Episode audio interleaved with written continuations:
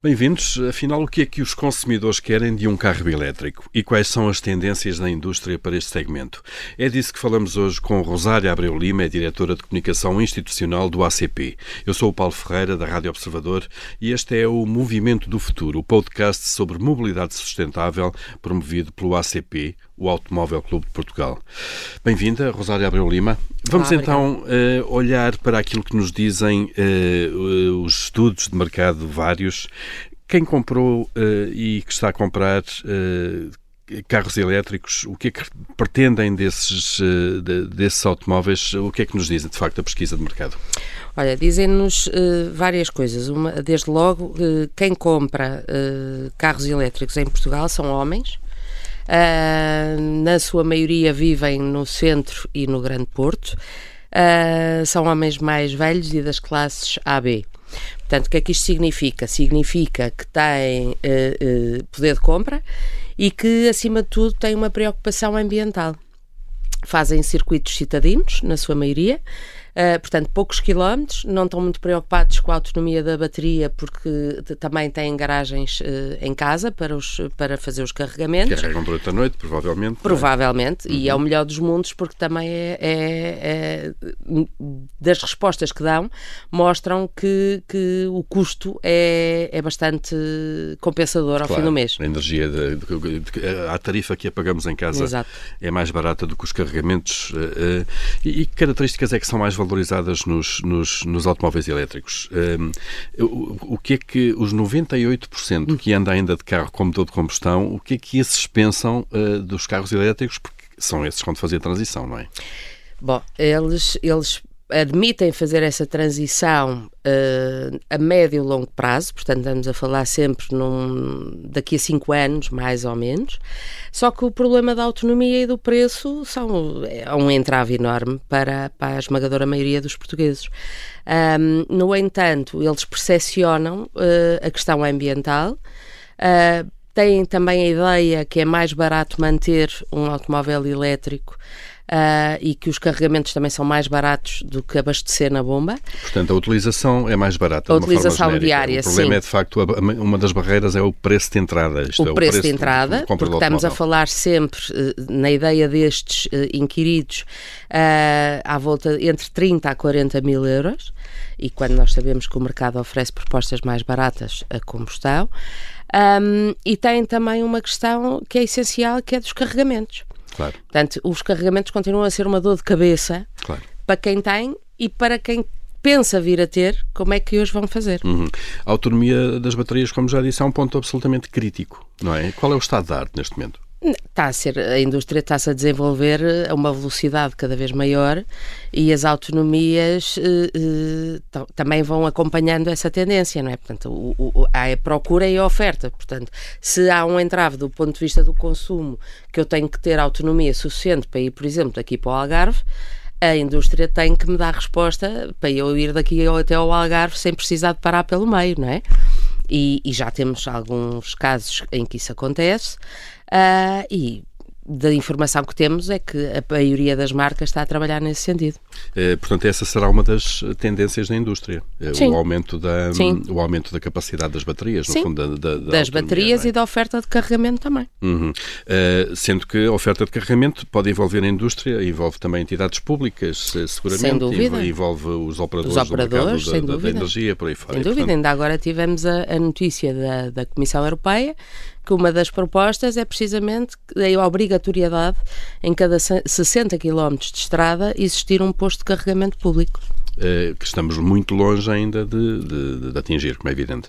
Estamos, mas, eh, por exemplo, nós também olhamos neste estudo para, para o mapa de Portugal e percebemos que, por exemplo, a rede de autoestradas já está bastante coberta em termos de carregamentos, uh, os grandes centros urbanos também já não são tão problemáticos. Temos zonas, por exemplo, como o Alentejo, que estão, estão em pior situação, mas que, creio que a breve prazo será resolvido. Uhum. Uh, depois, na questão dos carregamentos, agora há a questão da rede e de haver ou não postos de carregamento, mas depois também há o tempo de carregamento. Exatamente. É, é, é mais demorado carregar uma bateria do que testar um depósito. Exato. E isso, isso também é, um é, uma, questão, uma questão fundamental. Isso é, é fundamental e é nisso que a indústria também está a trabalhar porque até agora só os modelos uh, topo de gama é que carregam nos supercarregadores e, portanto, ok, vamos conseguir uh, 80% de bateria em meia hora. Uh, tomamos um café e tal e a coisa passa. Mas ainda é meia hora. Mas aí, mesmo assim é meia hora. Este estudo mostra que a maior parte das pessoas tem a ideia pelo menos 3 horas para fazer um carregamento.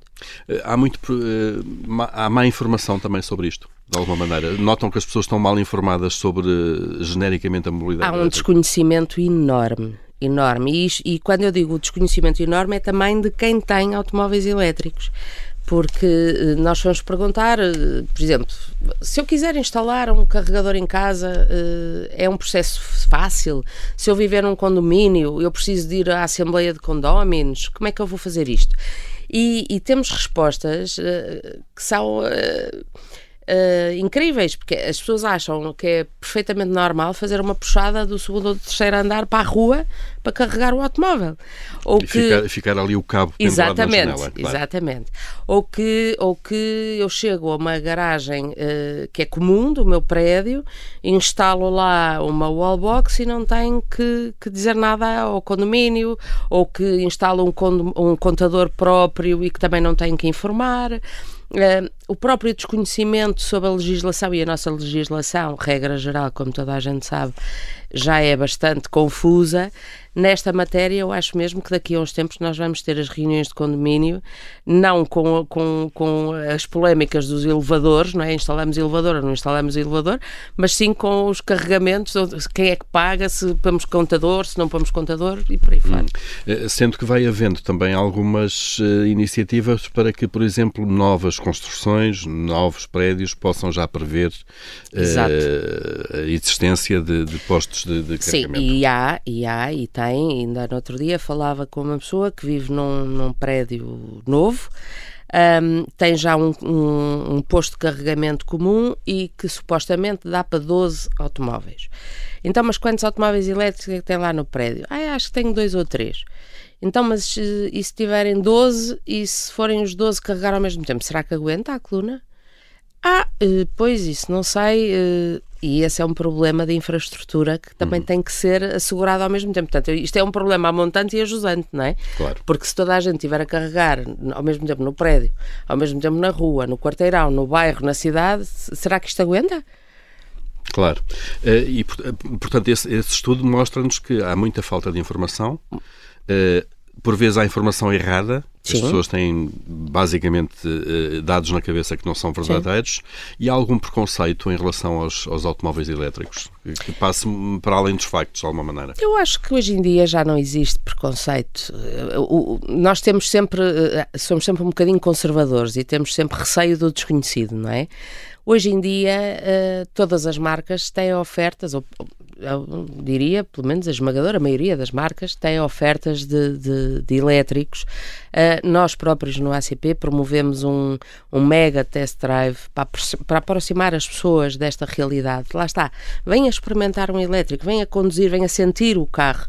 Havia muito, há uns anos atrás, quando apareceram os primeiros elétricos, havia quem lá está com esse preconceito e dizia que ah, são os tupperwares com rodas, porque é um aspirador com rodas, aquilo é só plástico e não sei o quê. Claro.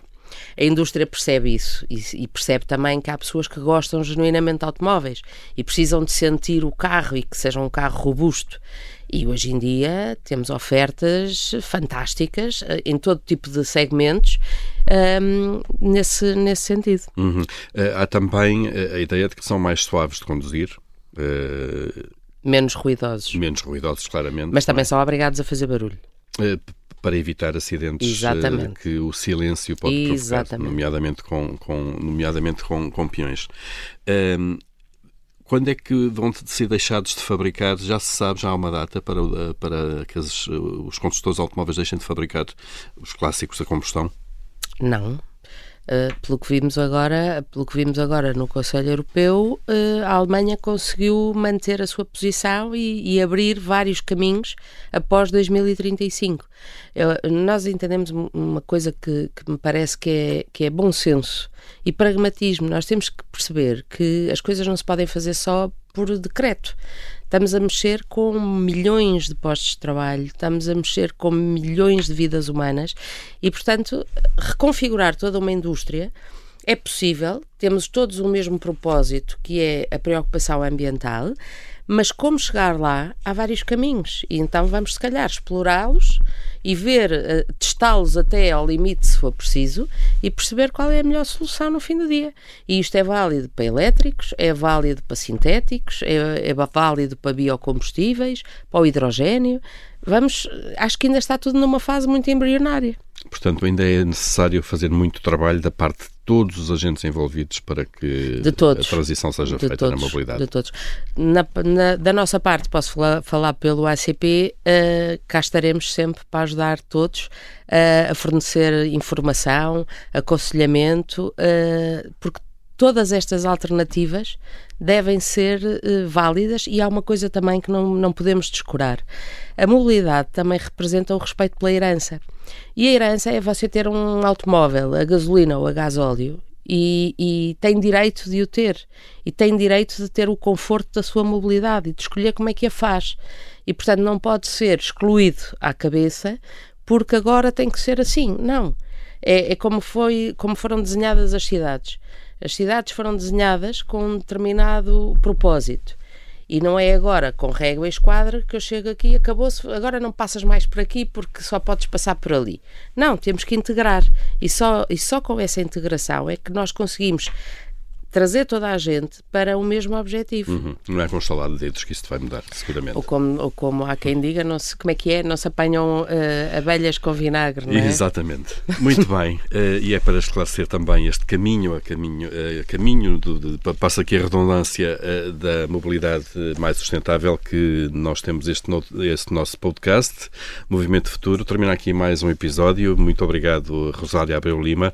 Nós vamos voltar brevemente com um novo tema e um novo convidado para continuarmos então a falar de mobilidade elétrica. Até lá já sabe, eh, pode ouvir-nos nas plataformas de podcast habituais.